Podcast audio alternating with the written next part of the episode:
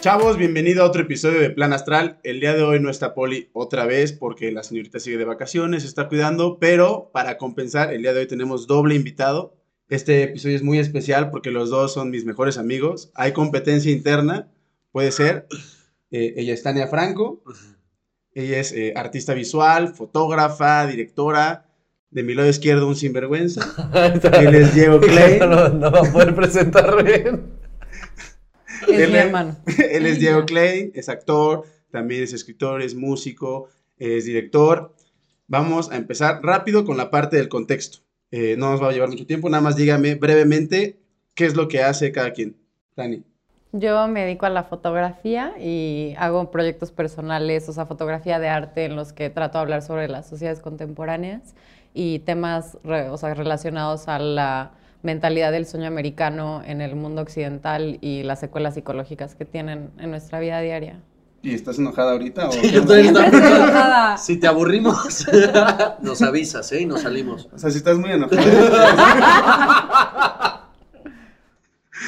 bueno, ahora vamos Yo soy del lado izquierdo. Leonel Gallegos. Rápido, ¿qué haces tú? Yo, yo soy actor, básicamente ese es el resumen, pero para, para complementar la actuación, pues dirijo, también escribo algunas cosas, producciones propias, y mi sueño es hacer una productora para, para producir series y todo eso. Y contextualizando cómo los conozco, yo conocí a Tani porque tuve una época que yo bailaba, iba a un estudio de danza, se volvió mi mejor amiga y inevitablemente y lamentablemente tuve que llevarme con este personaje. Y ¿Por qué no cuentas aquí? no me quedó de otra más que volverlo mi mejor amigo. Eh, primera pregunta. ¿Cuál ha sido el mejor concierto al que han ido y por qué? ¿Yo primero o Sí, tú primero? Siempre tú primero. Ok, yo primero. Porque estamos en Paul tu casa. McCartney. Porque estamos en tu casa, porque si no te enojas. Porque es mi caso. Bueno, bueno. Porque puedo, quiero y porque puedo. Porque yo, por ejemplo, Y Paul luego McCartney. Meki, luego Meki y luego yo. Diego, ¿tú me vas a dejar hablar o no? Perdón. Paul McCartney. ¿Por qué? Porque es Paul McCartney. O sea, Los pero son ¿por el máximo. artista o por el concierto? Por, la Por las dos, o sea, por el, porque creo que no hay nada mejor que escuchar música en vivo, el ambiente, escuchar a tantas personas cantando al mismo tiempo, ¿sabes? Como esta unidad masiva sí es muy impresionante, la verdad, me motiva mucho. ¿Cuál de los dos que fuimos? Los dos. Bueno, ¿y tu mejor concierto? Yo, es que no fui al de Paul McCartney, si no sería ese, pero eh, ACDC, ¿En dónde? en el Foro Sol, ¿fue? ¿Foro Sol se llama? Yo no fui, a mí no me preguntes. Ya está En el Foro Sol. eh, En el Foro Sol. Es que solo he ido a dos conciertos o tres en mi vida, la neta. Si conmigo nada más conmigo ha sido como Es así. que solo he ido a. Al de, ¿Cómo se llama el que hoy fuimos que estaba súper chido? Travis. Travis, que ese estuvo chingón. Travis es lo más. Travis. Pero no me gusta mucho ese lugar. El, El Pepsi, Pepsi Center. Center. Fuimos- También fuimos, fuimos ahí por a el ver- artista. Sí. Pero el Foro Sol estuvo bueno. El ACDC es un buen espectáculo. ¿Pero por el artista o por la experiencia? No, pues por la experiencia con ese artista, pues como, como es muy heavy, como es más... A mí me ha- es que a mí me ha pasado que luego voy a conciertos que son festivales o a un artista cualquiera y me la paso mejor que en un concierto de un artistón. O sea, ha habido conciertos de, Sí, no porque sé, andas- de porque la arrolladora, no sé Porque qué. andas pedo y porque hay y una- me la paso mejor que uno que fui de, de, de, este, de Sabina con Tani, que me la pasé de huevos, pero ya al final estábamos ya durmiéndonos porque... Sí, Ah, yo- antes yo de que otra por novena vez. Yo, yo fui al de la oreja de Van Gogh con mis papás y ese es como ir así a, a la peregrinación. Siguiente, siguiente sección. Esto es algo que yo quería platicar, o sea, lo quería platicar justo aquí con ustedes dos, porque con ustedes dos me he dado cuenta cuando vemos, hemos llegado a ver películas juntos, que cada quien, cuando da su punto de vista después de ver la película, eh, la tiene desde lo, a lo que se dedica. ¿Me explico? Sí. Termino de ver eh, el Joker contigo y, güey, la interpretación de este güey, no sé qué, y yo creo que hizo el personaje desde acá. Comento contar en la peli, güey, es que, es, es que todo, toda este, la concepción, el, ¿cómo se dice? El, Lo visual. La todo lo fotografía, visual, la fotografía, lo veo yo y todo desde lo que, es que ese güey, este, lo contrataron desde antes porque lo firmaban para cuatro películas. O sea, cada quien... ¿Yo? Yo no sé No, yo, yo, yo, yo, yo. Ah. ¿Tú por qué? ¿A qué te dedicas o qué? Yo no me dedico a. Yo desde lo geek, o desde la producción, o qué chi, o qué chi de No, tú sabes mucho de actuación, a ti también te late. Pero yo me fijo mucho en la edición y todas estas madres. Sí. Tú al momento de juzgar una película, ¿crees que lo que más influye en, en juzgar si es buena o mala es depende de lo que te dedicas? El guion, el guion, la actuación, sí, el- la dirección. No sé, es la combinación, ¿no? También creo que es un todo. Es difícil separar, o sea, creo que cuando separas, o o en, en mi caso cuando yo separo, porque yo tampoco soy una especialista de cine en ninguna forma, creo que cuando separo, o sea, cuando te digo algo muy específico es porque igual para mí eso es lo rescatable de esa peli, o algo que disfruté en particular, pero creo que cuando disfruto realmente una peli no estoy separando, o sea, estoy viéndola como un todo y me meto tanto que no estoy pensando en el esto me gusta o esto tal, porque como no soy especialista no estoy pensando en las partes, estoy pensando en el todo. Pero no le das más peso a lo que a ti te gusta, en lo que más te fijas. Sí, lo aprecio, pero no soy cinematógrafa. Aprecio más, no, no lo, no lo, lo aprecio y reconozco. me enojo, si no. Aprecio más, no lo reconozco. Sí, me yo, yo estoy de acuerdo, yo estoy de acuerdo con ella. Lo que pasa es que una cosa hace potencia a la otra. Si está bien el guion, potencia la actuación. Si está bien la actuación y está, eh, si está bien la dirección, potencia el guion y la actuación. O sea, como que todo se, se- si tienes una buena fotografía, pues lo, lo- envuelve súper chido. Puede que aprecies más eso, pero sigues viendo como. Sí, pero sigues un- viendo un al global la película. Sí, sí, sí, sí lo ves como global, pero sí es verdad que cada uno se queda con, con su profesión más, pues porque es lo que más Pues lo que, le- lo le- que le da- estás viviendo. Sí. Este, oye, y hablando de lo que estás viendo, ahorita en qué estás? ¿Qué estás haciendo? Yo ahorita estoy haciendo una serie telenovela que se llama Servir y Proteger en, en- en Madrid. ¿Dónde sale? ¿Cómo Sale es tu en, televisión española, hago de un mexicano que sale de la cárcel y que intenta hacer eh, un camino como de redención hacia el bien, pero pues la vida lo le pone un poquito de obstáculos y, y no lo deja llegar al bien. ¿Y tú, Tani? Yo estoy tra- he, he trabajado en algunas, en unos proyectos por commission para, bueno, para algunas revistas en Estados Unidos que no han salido. Y estaba trabajando antes de que empezara la pandemia en mi segundo libro, pero sí lo tuve que interrumpir por razones personales. El otro día estaba platicando con Tani de que yo le estaba diciendo, güey, es que me desespera cuando hay gente que le, le cuentas algo y como que en realidad no entiende, ya sabes, ¿no? Lo que digo. Sí, pero vuelvo Ah. a repetir para que me acuerde. Que no entiende el verdadero punto de lo que le estás contando. Te voy a poner un ejemplo. Si llego y le digo a un amigo, oye, voy a un nombre hipotético. Güey, es que el otro día Jorge este, se puso bien pedo y golpeó a su novia y la violó este, y la dejó, la dejó súper mal. Y esta persona te diría, no mames, ¿no está crudísimo ahorita? Y tú así como, pues ese no es el punto de lo que te estoy contando. Sí, sí, sí, te entiendo. Entonces, ¿qué pedo con esa gente? O sea, Pero esa gente tendría que estar en la cárcel. no, Tú y yo tenemos algunas historias de eso, o sea, no Sí. de nosotros, pero A que ver, hemos en vi- realidad, que en realidad es que la comunicación es muy complicada, güey. O sea, yo me doy cuenta que cuando La hablo percepción con de la alguien, realidad. o sea, la gente se queda con lo que quiere y aparte que también cada quien va- está como en su, en su cuento, ¿me entiendes? Tú llegas y le cuentas algo y dices, sí, sí, como yo que ayer fui al cine. no mames, te acabo de decir que, que corté. sí, pero es que yo ayer en el cine sentí lo mismo. No, güey. ¿No? O sea, es como que cada quien quiere hablar de su película. Y le vale madre lo que el otro güey diga. Pues es que al final siento que vivimos en un mundo tan individualista que nos hacemos como los que nos importa lo demás, pero Sí, realmente pero cada quien está en su monólogo de vida Sí. y lo único que les importa es lo que ellos quieren, lo que, ¿sabes? O sea, como que cada quien está en lo que busca de la vida, ¿no? Pero, no les importa lo demás. pero es que hay gente que, aun- que aunque sí como que quiere tomar interés en lo que estás contando, No tiene la capacidad. como que, como, Mirada de como pez. que está muy A mí- pendiente. Habla. A mí esa gente me voy a esa poner, voy esa a gente poner un llega- ejemplo. no llega- voy a decir nombres, pero una vez Diego y yo, no. Diego y yo nos encontrábamos en un río muy, muy bonito en, en India.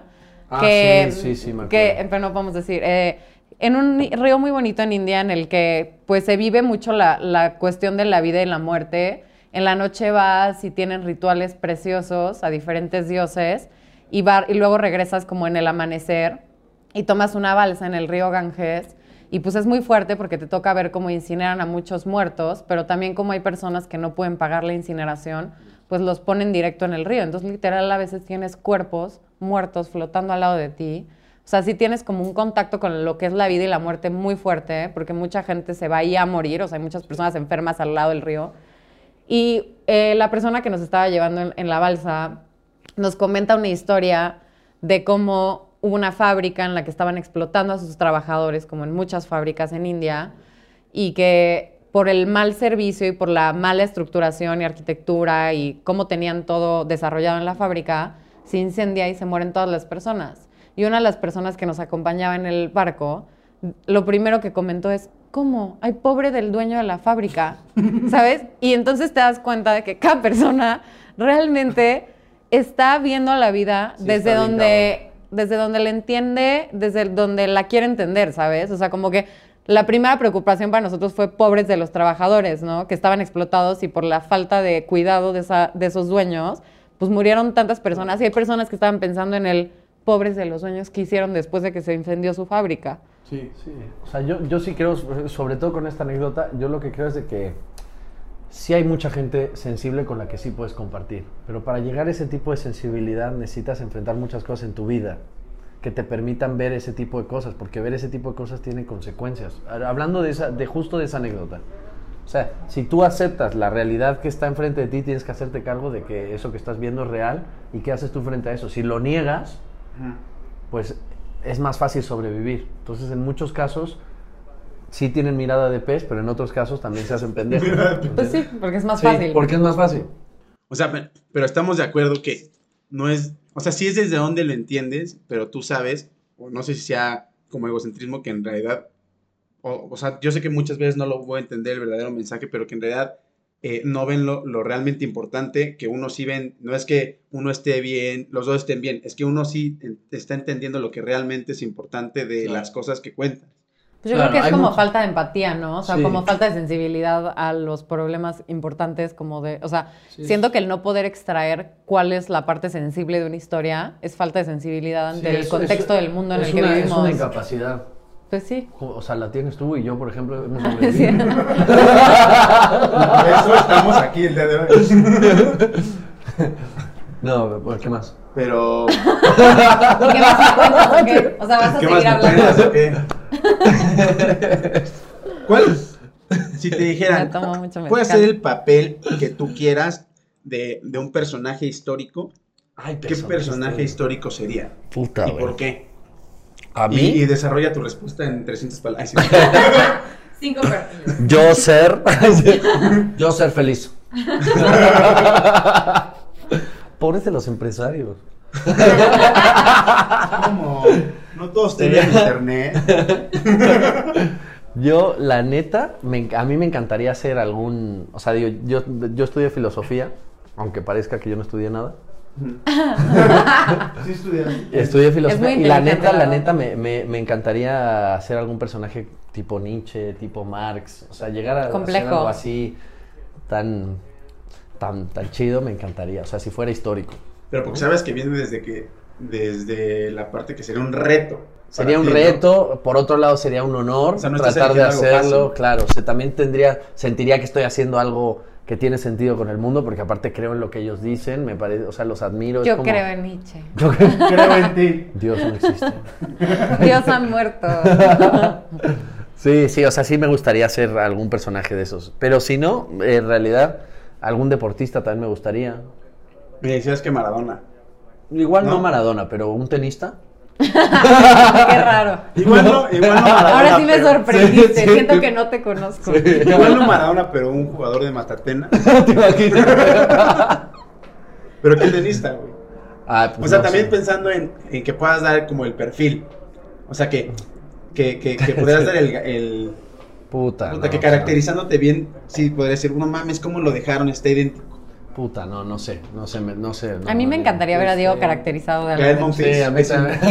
¿Qué? ¿De A mí también me encantaría verme caracterizado. Como del tuerto. Ay, sí, Ah, No, pero me gustaría que me pusieran nariz. No, algo- algo como que te que te raros. cambiara, Me sí. encantaría porque creo que aparte me ayudaría. Como el Yo también que- pienso, como Gary. Oldman cuando hizo este, a Churchill, que Sí. les cambian toda la Puta, corporalidad. es Claro. que está increíble. Está increíble. ¿Podrías Sí, llegar a ser algo como Christian Bale? Que Sí. te pidan algo extremo, así Sí, de... y aparte yo, yo soy muy comprometido. O sea, a mí si me dan un año y me dicen, tienes que poner con- como una vaca, me pongo. Y yo voy a decir algo, no es porque Diego sea mi hermano, pero de, no, de verdad, o sea, de hecho me acuerdo la primera vez que lo iba a ver actuar, que yo tenía pánico, porque, o sea, no, el de que tenía pánico no era él, era yo. O sea, era, su era la primera vez que lo veía en escena, hacía mucho teatro en Madrid, iba a hacer dos monólogos, cada uno como de una hora, iba a ser un monólogo de un migrante y separado un, un monólogo de Calígula. Y yo dije como, a ver, yo soy pésima mintiendo, pésima. O sea, literal se me salen las emociones por los ojos. Ah, sí. Y yo dije, en el momento en el que entra este escenario, Diego, ya valió madre, sí es pésimo. O sea, ya valió madre. ¿Qué le voy a decir? Tanta inversión. ¿Cómo lo voy a felicitar, no? Diego llevaba como cinco años viviendo en Madrid, haciendo teatro.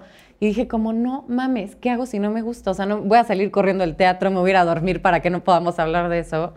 Y la neta es que cuando, o sea, bueno, pasó el, el monólogo del perro, que tuvo la oportunidad de, de volverlo a hacer aquí en México, que realmente es un monólogo Es impresionante, o sea, de otro nivel. Y el de Calígula, que también es espectacular. No, los, los personajes no podrían ser más polares, más diferentes, más todo. O sea, el desarrollo del personaje que hizo realmente a mí me impresionaba que los dos los estaba haciendo al mismo tiempo.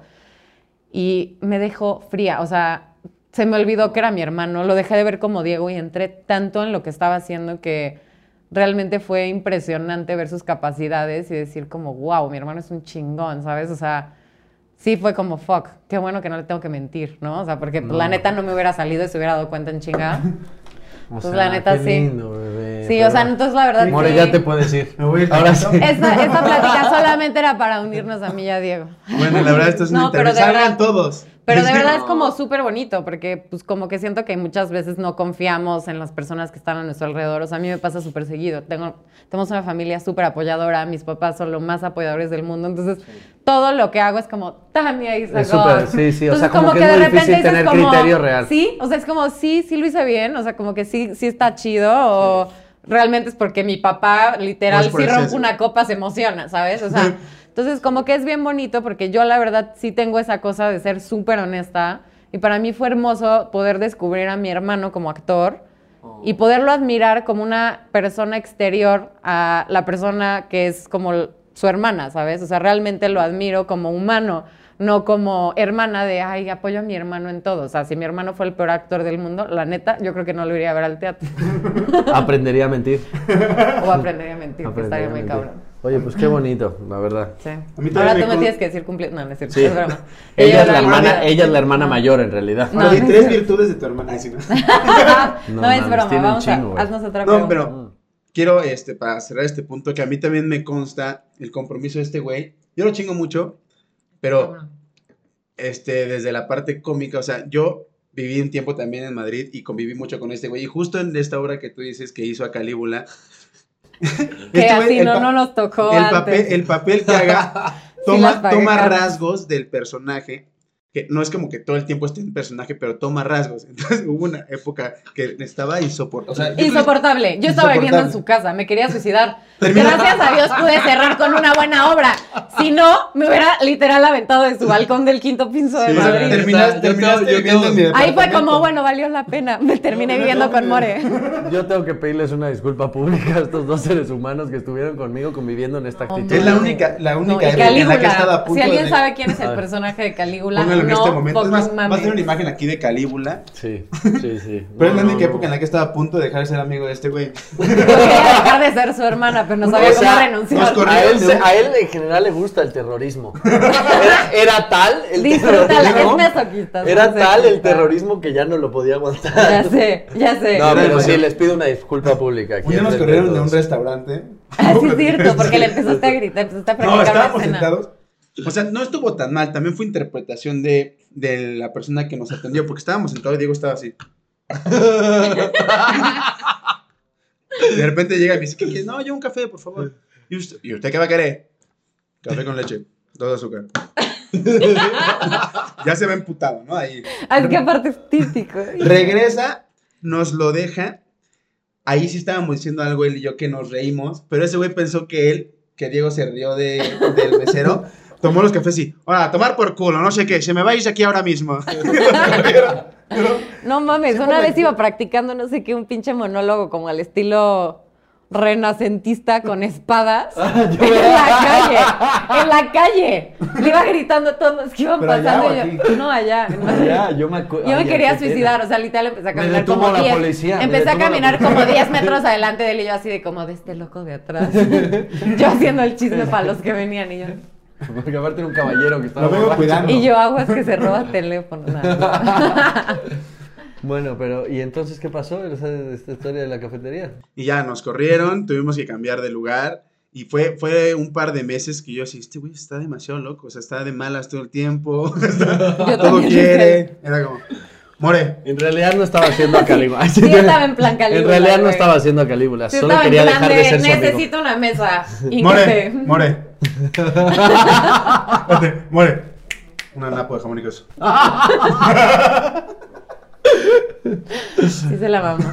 Sí. Pero Vive el perro, que es un personaje tan sensible. sí. Es- esta, esta un obra poco. se cortó por la pandemia, pero cuando regrese, de verdad, no, o sea, no, se la pierdan. Sí, es no se porque sea mi pierdan. amigo, aunque fuera mi peor enemigo, Aunque yo fuera mi peor recomendaría enemigo, esta- que a esta veces obra. Que a veces sí es Que nuestro a veces peor lo enemigo. es de los dos. O sea, todos los días.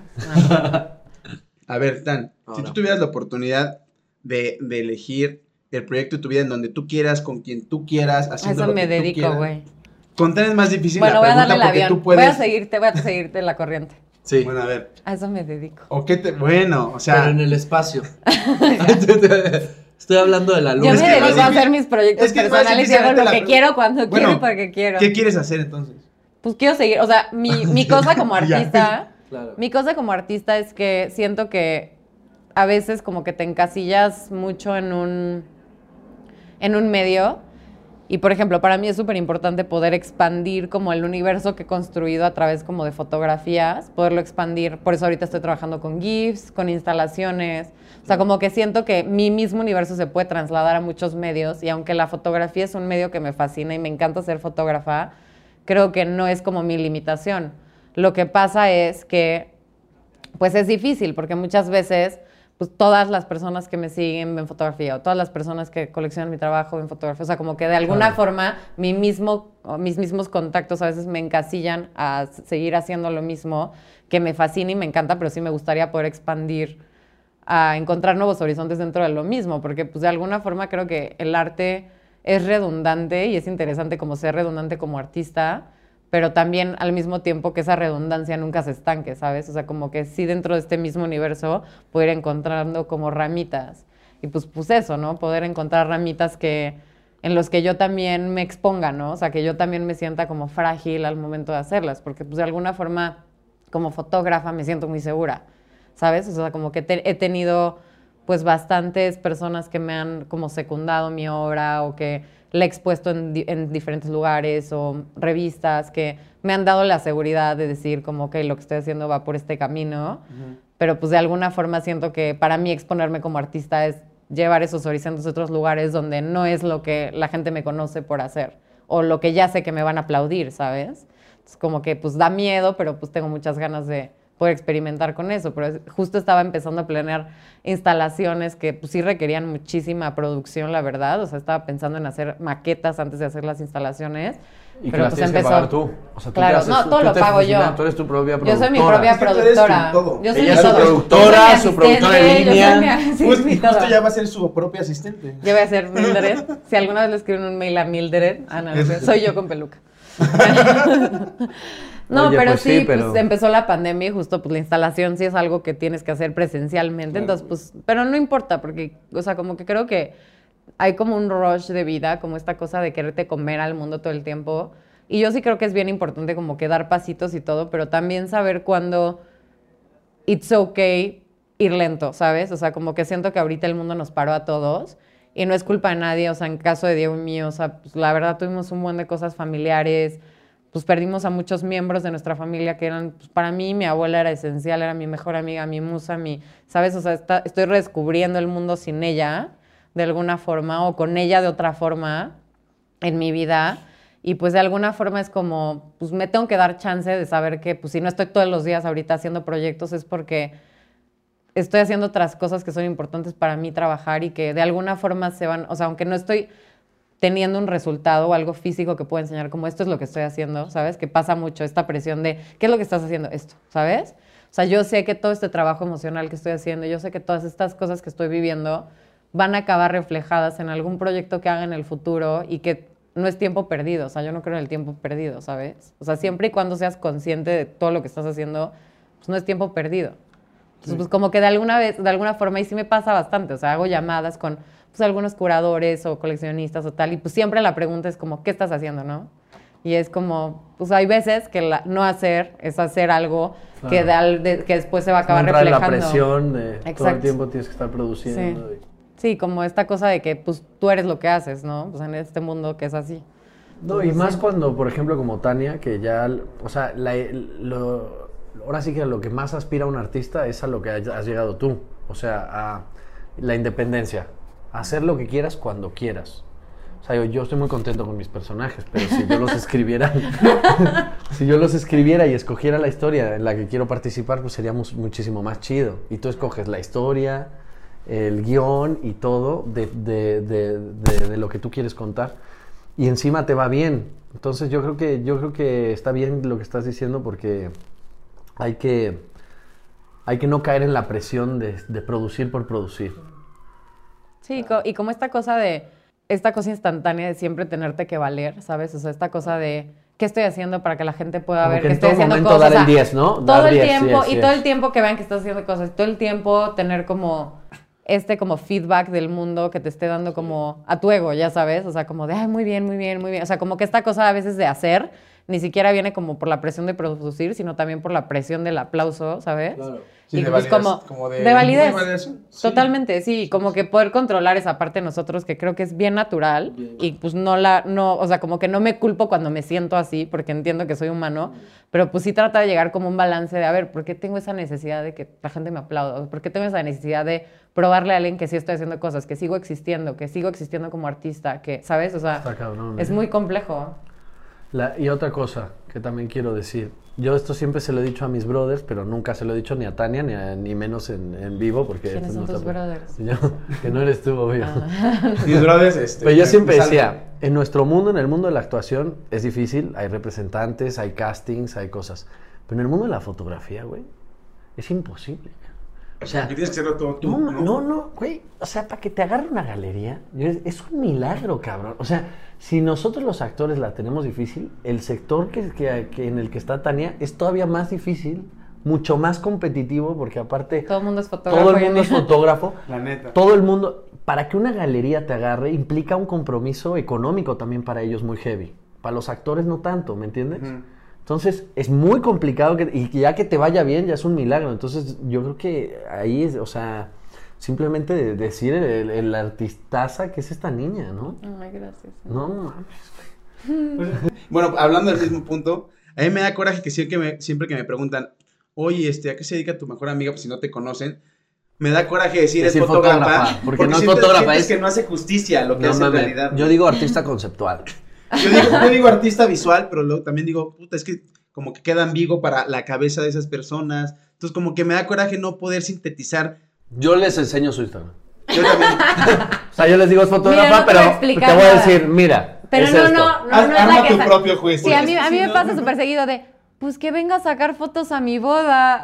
Claro, claro. Ay, No, dile que la pues, quiero contratar sí. para, mis- que la- para los 15 años. Oye, prima". ¿quieres que me puedas sacar unas fotos un book? Y yo, es que no estás entendiendo, güey. ¿Ya sabes? Es que siento Sí. que como que vivimos en un mundo en el que sí es bien fácil etiquetar lo que son las cosas porque nos hace la vida más simple, ¿sabes? O sea, como que yo tenía mi lucha personal con eso de por qué me ponen en esta etiqueta de esto o del otro, ya sabes, como que todo el tiempo estaba luchando con mis etiquetas porque siento que en muchas cosas, en general, no solo en mi profesión, en general en nuestra vida, o sea, Sí. en nuestro crecimiento vimos en una familia como judía pero atea, alternativa pero tal, o sea, como que siempre hemos estado en el in-between, siento que nuestra familia y ha sido como bien difícil para nosotros identificarnos con nada en general, ¿sabes? Sí. Entonces, pues como que tengo este problema con las etiquetas, como que siento que son el camino fácil para entender el mundo como de, para yo no tener que pensar en lo que tú haces, es más fácil que me digas una etiqueta, ¿sabes? Con fotógrafa, ah, ok, entonces hace tal, ¿sabes? O sea, Claro. Sí, sí. como que de alguna forma yo siempre he tenido esa lucha con esas etiquetas porque es como, no es que las demerite, o sea, no es como que, ay, soy fotógrafa, que de, no, me demeritaron, para nada, o sea, ¿sabes? O sea, soy fotógrafa Pero también. en realidad no explica eh, todo lo que haces. Lo entiendo, pero al final no es la pues, primera necesitas imagen que entender te al llega, final, claro. pues la gente todo el tiempo, o sea, vivimos generalizando y como que ahorita siento que ya hice la paz con que no le tengo que mostrar a cada persona que hablo qué es lo que hago o por qué no soy igual que la persona que le saca fotos a su prima en 15 años, ¿sabes? O sea, como esta cosa de a huevo tener que estar probando que you're better, o que, ¿sabes? O sea, como que esta cosa de poder hacer paz contigo y decir como, pues mi trabajo está en la cancha, ¿sabes? Al Pero final. también es una forma de, de darle crédito a lo que haces, porque a- al final de cuentas te ha costado llegar a ese punto de artista que eres, como para que te etiqueten de algo que ya sabes que la gente lo va a concebir como cualquier cosa, o sea, Pues sí, pero igual me he dado cuenta que aunque les trate de explicar a muchas personas, igual volvemos. Mirada de pez, mirada de pez. La mirada de pez es de lo más peligroso. Sí, es muy peligrosa, la verdad. Es más contagiosa que el COVID. más peligrosa Y más también. peligrosa. Y eso no importa si usas cubrebocas o no. Nada, nada. No importa la edad, nada. No hay, no hay vacunas, no hay Sí. nada contra eso. Y esto yo no te lo había dicho, pero también entender, entender a alguien así tan cercano, como que el nivel de artista que eres, lo tengo tan cercano que, que no dimensiono ya cuando en otras personas, o sea, como que lo tengo tan cercano que, se- que, que lo doy como por garantizado de, de- del artistón, pero en realidad es un, un artistón que a veces no valoro. La neta, a veces Gracias no lo por no valorarme. No, No, no es es que... O sea, sí, estoy bueno, no, sí, yo, yo te estoy entendiendo. Que es mucho más grande de lo, o sea, a ti te lo, tú lo normalizas porque la llevas conociendo muchísimo tiempo. Ajá, Es más difícil tener perspectiva desde ahí, Exacto, aunque es lo lo que- sabes. Sí. exacto. O sea, no, no- Claro. me expliqué mal, no es de que, ay... No, la ya lo sé, mira Pero lo normalizo. Es que tú Sí. dijiste Sí, pues es que sí. acabamos normalizando todo. Pero pues ¿no? está es bien, natural. porque si no, tampoco Pues sí, sería porque- una relación cercana. Sí, güey. porque siento que de hecho nuestra amistad fue antes de y será después de todo lo que Claro, hago, ¿sabes? Fue antes de mucho más allá. literal de Sí, decidir realmente claro. qué íbamos a hacer. no, yo te conocí cuando era bailarina. Yo sigo decidiendo, yo también. Sí, a, a mí me no gustaría que mi hermana cantara, fíjense. Que, que terminara sacando un disco. Y, y Diego haciendo fotos. Y Diego sacándome las fotos de mis discos. y de, más No, a mí me encantaría. Lo, lo están diciendo de broma, pero Tania No, es que canta cabrón, increíble, canta compone. No, o sea, siempre, siempre ha sido como un talento que ella ha tenido muchísimo y que a mí me gustaría Y- verlo. y- y No, No, Diego, que- tú sí compones, yo no compongo. Bueno, compongo, pero. No, cabrón. Pero ahorita tú cantas, No, porque toco la guitarra. Yo pero tú- canto, yo canto. Tú cantas y tenías-. Diego porque toca la guitarra y saca acá el pelito. Y... No, es cabrón, la Me verdad, es súper talentoso. bien acá. No, pero es súper talentoso, lo Y bien. empieza. Sí. No importa qué diga. Diego es el rey del guachego. Ya sé. hemos platicado. Ah, o sea, hemos tenido no guachego, ocasiones. no No te digo nada. No, no. cambiar la letra. Cambia la letra, pero con una seguridad. Unos huevos. Que, o sea, canciones que yo me sé en inglés, de repente él las canta con otras letras completamente diferentes. Con una y me seguridad. acaba convenciendo él, a mí, que yo me la sabía perfecto, que la letra es completamente diferente, te porque la canta con una seguridad. No, esto no. La seguridad es todo en la vida. De que canta, pero con una certeza la letra que hasta te pone, te confunde. ¿Así era? Sí. ¿A poco decía esto? Like, Y todas, ¿verdad? Todas, todas las cambio, ¿verdad? La, la, Todas. la canción con la que nos. Sale. No que nos dimos cuenta, pero conversamos de esto era la de I can feel my face when I'm with you. Y siempre decía, a little crazy. Very crazy. Pero me encanta porque quedan, ¿sabes? Sí, qué bonito. Y bueno, para que no se haga mucho más largo esto, quiero dar las gracias a esta gente que me costó trabajo convencerlo de que grabáramos esto. Pues nada, les quiero decir que los quiero mucho, gracias por estar te aquí hoy. amamos, Yo sé que te, te amo y te Yo sé amo. que te costó hacer espacio hoy. Yo sé que me dijo, oye, ¿crees que podamos grabar esto ya? Porque me tengo que ir, güey. Ya sabes cómo es el mundo de los actores. Oye, no, pero, pero qué, qué bonito que sea nuestra primera entrevista juntos Sí. contigo, güey. Es la primera vez que la primera vez que tenemos Nunca una hemos entrevista juntos. hecho nada juntos más que una campaña de Bucana. Y Ah, tú algo- fuiste el primero, güey. Es la primera vez que echamos algo juntos desde Es la que primera vez que le hablo en cinco años. Es más, no se ve cómo era su voz. Es mi hermano. O sea que muchas gracias, güey. Estamos No, pues, nosotros. gracias a ustedes. Nosotros también eh, es un honor conocerte. Sí, eres el mejor amigo del mundo. Sí. A mí me pasa súper talentoso. con, Súper. eh, con tanto con Tania, con Diego, con mi hermana, con los papás de Tania, o sea, siento que tengo mucha gente artista a mi alrededor que me hace eh, atenuar mi síndrome de, de impostor, ya sabes. Todos tenemos el síndrome Pero a mí me hace lo atenuarlo tenemos, más. ¿no? Pero- toda esta gente lo tiene súper claro su artistez y yo No, aquí- todos estamos, todos nos estamos cagando por dentro y no nos la queremos tampoco. No, pero aparte tú, güey, tú sabes que, cuál es tu talento, güey. No sé. Sí, güey. O sea, tú aquí te Dejarme- das lo que de- sea dejar- y produces, güey. Dejar, Sí. Dejarme este, este, O sea, ¿cuántos canales? no, no, no. O sea, a ti te va a ir increíble, güey. Eres lo máximo. Sí, güey. Entonces, Sí, es- eso es, es como que, güey. ¿lloramos todos o qué?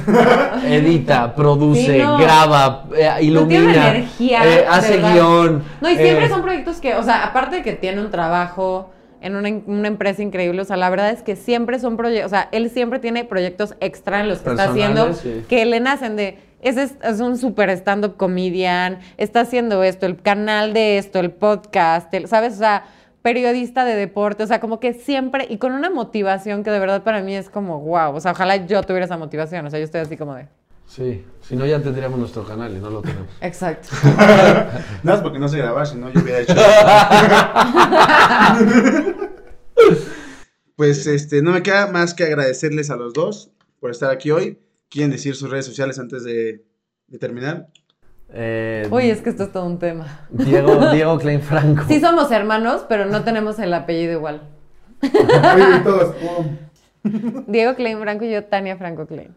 En todas las redes sociales. Y pues nada, chavos, los vemos en el siguiente episodio de Plan Astral. Gracias por estar aquí. Chao.